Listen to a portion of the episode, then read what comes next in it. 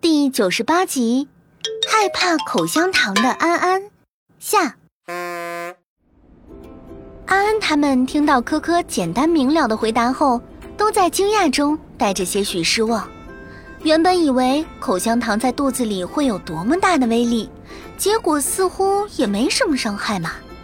科科哥哥，口香糖明明咀嚼之后那么黏，它为什么不会粘住肠子呀？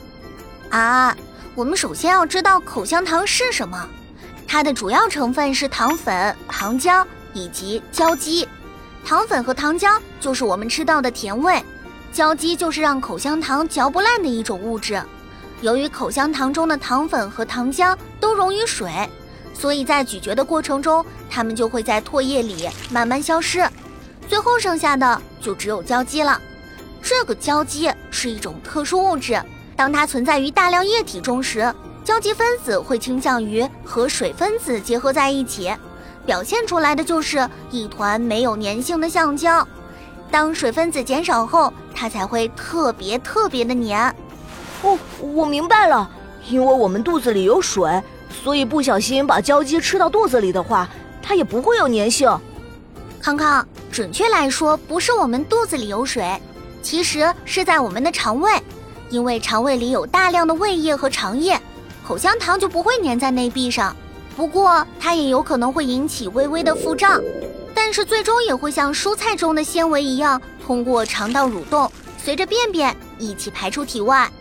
嗨，可可哥哥，你都这么说了，那这口香糖应该没有什么危害啊？可不是这样的，孙小娃。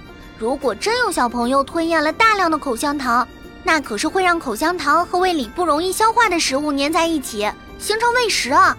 到时候腹痛、恶心、呕吐都会找上你，更严重的还会让消化道堵塞。孙小丸听完，深吸了一口冷气。可是只要吃口香糖，多小心一些，不吞到肚子里，不也是没问题的吗？康康，就算是单纯的咀嚼口香糖，也还是有危害哦。因为经常吃口香糖会诱发龋齿，口腔里的龋齿菌会利用糖产生酸性物质，会腐蚀牙齿，导致牙齿脱钙，甚至是烂掉。